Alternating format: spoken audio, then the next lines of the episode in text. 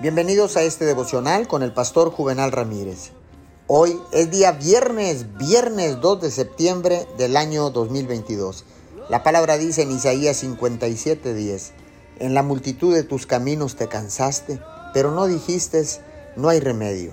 Hallaste nuevo vigor en tu mano, por tanto, no te desalentaste.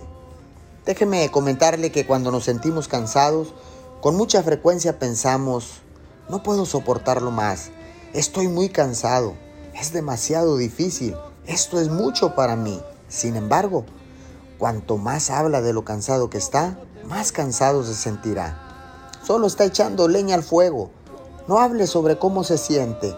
Hable de cómo quiere llegar a ser.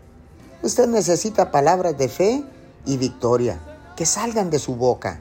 En otras palabras, puede que esto sea difícil, pero sé que soy capaz.